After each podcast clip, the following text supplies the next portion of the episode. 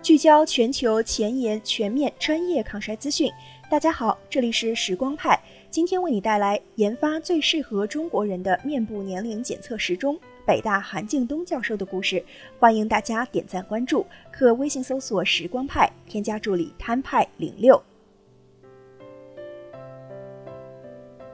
近年来，衰老这个议题啊，在我国也是受到了越来越多的关注。也从朋友圈中的震惊体文学变成了科学家们孜孜不倦地想要攻克的学术问题，涌现出了许多重磅的抗衰研究。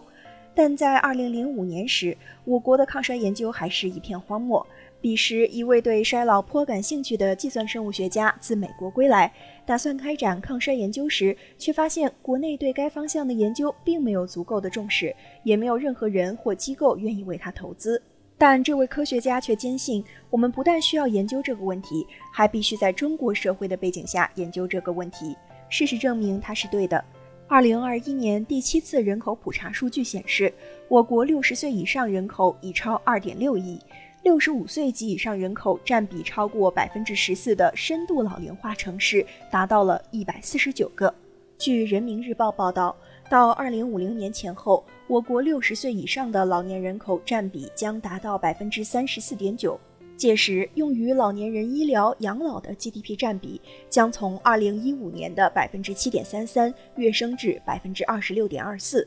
老年人口数量多、老化速度快的严峻未来，使得日益加深的老龄化成了横亘在国家和社会发展之路上的一大难题。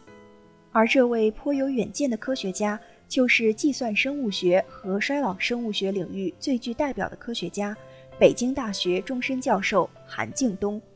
他通过对衰老系统生物学十几年如一日的研究，发现了长寿通路过氧化物酶体途径，提出了经典模式生物线虫代谢物 MI 肌醇异构体之一延缓衰老的全新通路，构建了衰老过程中基因表达动态，并开创性开发了最适合中国人的衰老时钟。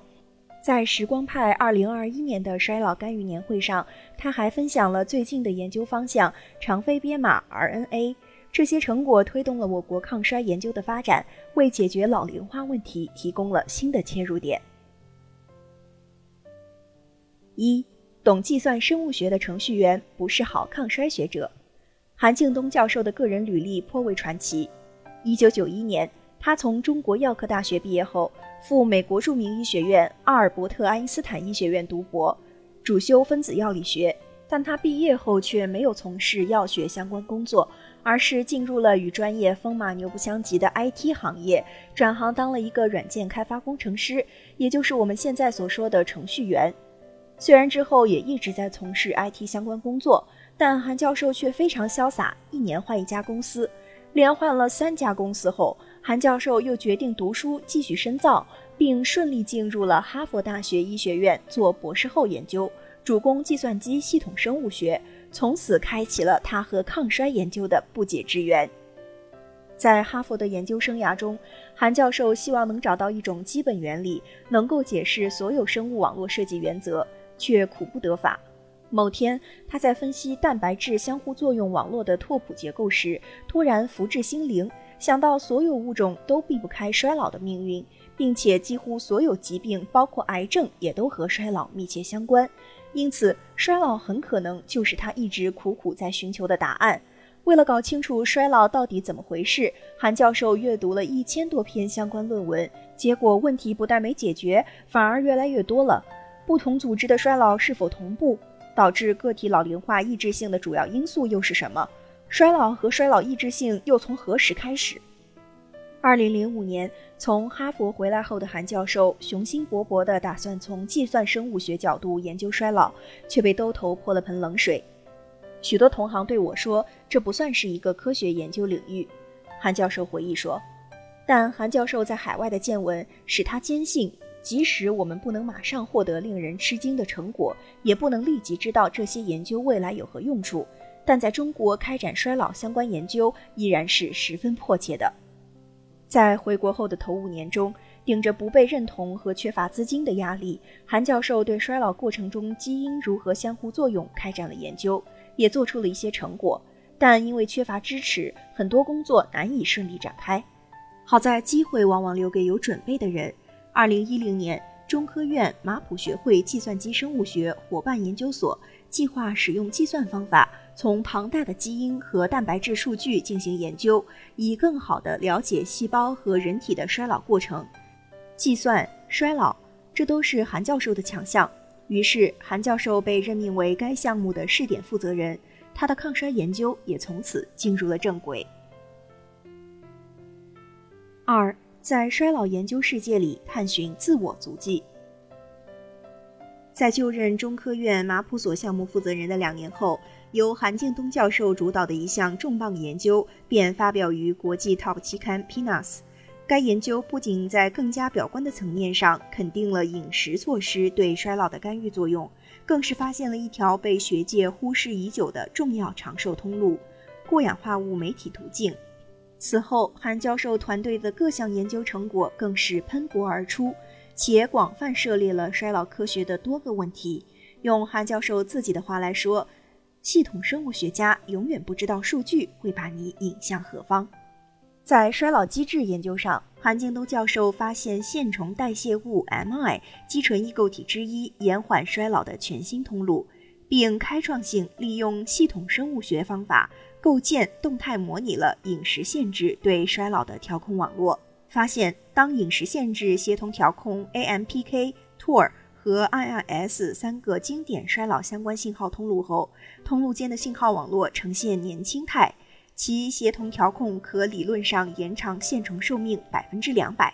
若直接类比人类寿命，相当于百岁老人寿命完全有可能突破，达到三百岁。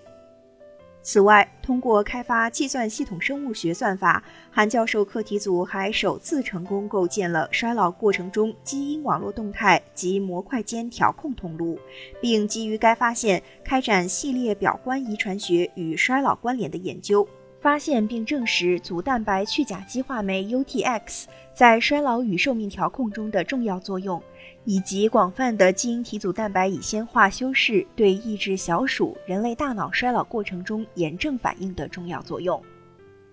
在韩敬东教授众多突破性成果中，有一项重大发现堪称载入衰老研究史册，还与中国这片热土息息相关。这便是2015年韩教授团队发表于国际顶尖杂志《Nature》子刊的新型生理年龄预测时钟。通过收集300余名不同年龄段中国人群的 3D 面部图像和血液样本，从中筛选关键特性，精准测算出能指示人类衰老进程的生理年龄。与现有衰老检测时钟，如 DNA 甲基化时钟相比，韩教授提出的这一新型生理时钟不仅使用了海量的高精度测序数据，且样本完全源自本土人群，可以说是为中国人量身定制、有着浓郁中国风的衰老时钟，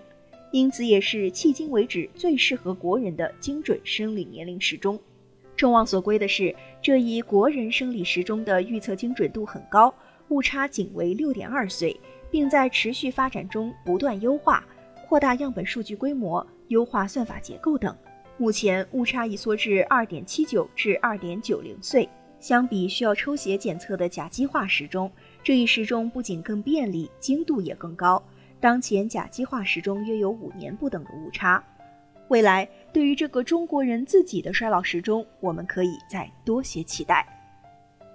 作为一名研究衰老科学的系统生物学家，韩敬东教授接下来的研究方向或许让不少关注者兴奋且期待。派派自然也不例外。在韩教授2021年最新发布的研究成果中，与衰老相关的长非编码 RNA 粉末登场。就韩教授以往的研究布局，这似乎又是一个全新的方向。然而，许多表面上看似毫无关联的抗衰研究，也许不久后就会在同一条路上相遇。到那时，就如韩敬东教授所言，理论家将和实验家联手，一起寻找新的轨迹，不仅为了更长的寿命，也为了返老还童，甚至永葆青春。